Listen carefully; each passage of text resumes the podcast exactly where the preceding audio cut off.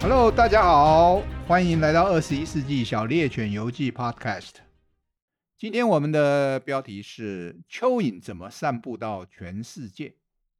我们讲的乌龟爬得很慢呢、大家都知道的。要是跟蚯蚓比呢？蚯蚓不但爬得慢啊，而且活在地底下，不能够晒太阳。我们平常很少看到它们，常常啊都是在下了大雨以后呢，爬得满地都是。这样的一种生物是怎么样散播到全世界呢？总不可能真的像俗语所说的一步一脚印，扭扭扭扭到了闯天涯吧？别忘了，蚯蚓走过的路哈、哦，似乎连脚印都没有啊。陈小颖，哎，是中山大学海洋科学系的研究生。他的论文呢是研究东沙海岸一种潮间带的蚯蚓呢是怎么到东沙的。东沙岛呢是东沙环礁的一部分啊，被大海给这个包围啊。最近的陆地呢都在好几百公里之外。也不知道多少年以前呢，这个东沙环礁从海底冒上来啊，因此呢，因此这么一个隔绝的地方呢，如果我们能够解决东沙岛这种潮间带沙滩下的蚯蚓是怎么来的，就可以了解他们又是怎么散播到全世界的哈，说不定啊，说不定还可以指引我们其他蚯蚓啊是怎么散播的。小颖啊，就是这位研究生呢，他用研，他用了实验的方法来验证了几个假说啊，譬如说是带在鸟的身上，那第二呢是人类移过来的，还有呢就是那这个第三个假说了哈，就是漂流木带过来的，因为在没有人的时候呢就已经有漂流木了。我们那个在这个听下去以前呢，各位听众啊。要不要猜猜看答案可能是什么？哈，我可以告诉你们，我们这个它有证据呢，其中两个都不对。那鸟类带过来的假说啊，没有受到支持，因为呢，我们这个故意放在鸽子身上的蚯蚓啊，都撑不了多久就掉下来了。我们猜想啊，可能蚯蚓根本就受不了待在这么热的这个羽毛间啊。好，那还剩第二个呢？第二个人类移过来的假说呢，是非常这个时髦的哈，就是，可是呢，不幸的是，它也没有受到很好的支持，因为呢，在澎湖，我们拿澎湖来测试，澎湖有非常多的岛屿都有沙滩哈，而且有些沙滩还有这种这种这种蚯蚓，可是呢，有这种蚯蚓的沙滩啊，竟然都没有防风林，这是人带过去的，对不对？也没有其他的人为设施在附近，所以跟人呢没有找到什么关系，因此呢，这个这个说法呢就就站不太住脚了。相对的呢，最后一个假说了，漂流木假说呢就获得了支持。那证据是什么呢？哎，我们先说哈，这个正确的说法应该是漂流木的假说呢是目前唯一没有办法被我们的实验给否定的假说。怎么说呢？我们在东沙海岸边漂流木上的裂缝之内啊，就可以找到这种蚯蚓。那它们呢，显然呢是可以吃这个腐烂的木头啊。那测试他们呢在野外泡海水的木头里，就是在模拟他们在大海上木头飘飘飘，有潮湿有这个这个状况呢，他们撑个三十天都不是问题。嗯，，OK。那你如果认为说，那三十天算什么哈？为什么不测试个三百天呢？OK，别忘了女大当嫁，你研究生要毕业啊。如果真的测试了三百天，我猜想你可能又要问了，那一千天怎么样呢？永远搞不完的哈。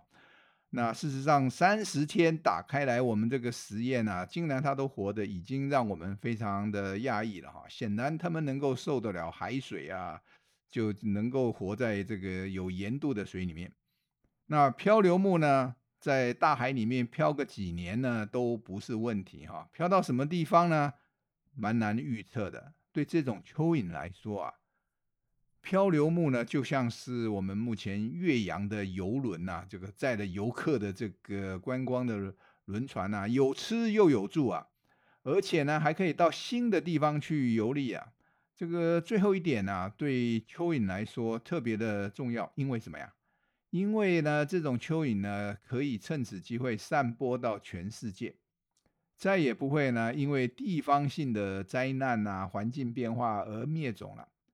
那这种巢蚯蚓呢，当然不必知道那么多哈。当他们这个住在木头里的时候呢，或者是埋在这个沙底下的时候呢，就可以到了世界各地了。那在东沙呢，他们埋在潮湿的沙底下，每天吃这个东沙岛沙滩边这个腐烂的海草啊。我们研究了几年啊，竟然连一颗蚯蚓的卵茧都没发现过哈。OK，那这个当然是附带的哈。那我们讲完了这个小小的东沙岛东沙环礁呢，我们换一个大一点空间尺度的现象，仍然是蚯蚓。我们晓得这个。冰河时期哦，北美洲，北美洲比东沙大了不知道多少倍哈。大部分的地方啊，都盖在冰块下。我们说的是冰河时期，别忘了哈。那有些地方呢，甚至累积了上千公尺厚的冰层啊。在那个时候啊，蚯蚓通通都消失了哈。那冰河期过后呢，冰块融化了，土壤又慢慢开始回来了。那北美洲的蚯蚓这个时候要从哪来呢？我们晓得上一次冰河期啊，大概是在一万两千年开始消退哈，有人说两万年了哈，我们不差那几千年。那北美洲的蚯蚓呢，有三个可能的来源。第一个啊，就是从附近来嘛，那个附近当然不会是阿拉斯加，不会是不会是更北的地方哈，就是中美洲呢，慢慢的向北方爬，这是假说了哈。二呢是。呃，看大概是大西洋或者太平洋来的了哈。那怎么来的，我们再说。那第三的呢，还是一样哈，这是被天空的鸟儿带过来的哈。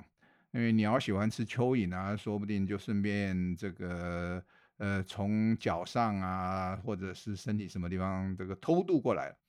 那蚯蚓呢，我们刚刚说从中美洲爬过来，慢慢的这个说法呢，受到了很大的挑战。为什么？因为我们晓得北美洲南方的沙漠啊，是主要的地形，连人呢要偷渡都有相当困难的哈，更别说啊，我们这个蚯蚓它需要湿润土壤哈，这个一路中间好像断了一断了很很长的距离。鸟带过去呢，那个蚯蚓的卵茧啊，多半大概不到零点五公分哈，呃，是有这个可能的，可是呢。可是我们去比较北美洲和中美洲蚯蚓的种类啊，就不支持这个说法了哈。因为呢，呃，跟中美洲的并没有多少关系，陆上不成，空中不成，所以又剩下这个从大海来了。那难道北美洲的蚯蚓跟东沙岛一样，也是靠漂流木吗？那目前没有人在做这个研究啊。不过呢，支持的证据呢是另外一种方法。我们晓得欧洲人从十七世纪开始大量移民到到北美洲哈，那跟他们一起去的呢是土壤里面的蚯蚓，可能是为了携带特殊的玫瑰花品种，或者是酿酒的这个葡萄葡萄的特殊的品系。那不管怎么样啊，这个是目前北美洲蚯蚓再度发展的开始。是的，他们都是外来种，都是人带来的外来种，而且呢，这些外来的蚯蚓呢、也造成了一些生态上的问题。为什么呢？因为北美洲的树林啊，早就适应了没有蚯蚓的环境。什么叫做没有蚯蚓的环境啊？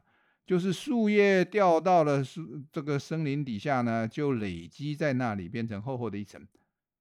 一旦蚯蚓入侵呢、就把这些树林里累积的落叶层给吃了，哎，这个呢就造成了一些生态上某些物种呢就对他们不利了。我们举一个例子啊，有一种叫做延龄草，延长年龄的草，那英文叫做 Trillium，T-R-I-L-L-I-U-M，它们的生长呢就需要有厚厚的落叶层。那目前呢，这些延龄草分布的范围就小多了，非常的局限了。因为呢，蚯蚓把落叶层消耗掉了，把它们需要的栖所给消耗掉了。那美国呢，事实上有有些园艺团体啊，还特别贩卖没有蚯蚓卵污染的土壤，这个时候叫做污染了哈，蚯蚓卵是污染了，因为呢，呃，基本上是外来种入侵种。那卖这些没有蚯蚓卵的这个土壤干什么呢？呃，让民众呢可以在自家的后院呢、啊，呃，铺上一整层呢，来回味一下呢以往没有蚯蚓时代的北美洲自然生态。他们希望，譬如说盐铃草再长出来了哈。那回到我们今天的主题啊，那些移民到北美洲的蚯蚓啊，呃，到了北美洲简直是到了吃到饱的天堂啊。没想到的是什么呢？他们自己没有长途散播的本事。可是呢，靠着人类呢，竟然又能够横行世界。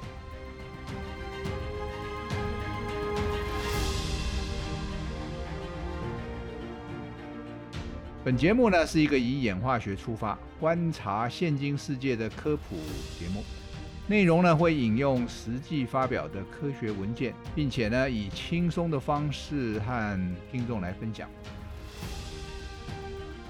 如果二十一世纪的现在，小猎犬号再次起航，是否还能从演化学的角度观察到什么有趣的故事呢？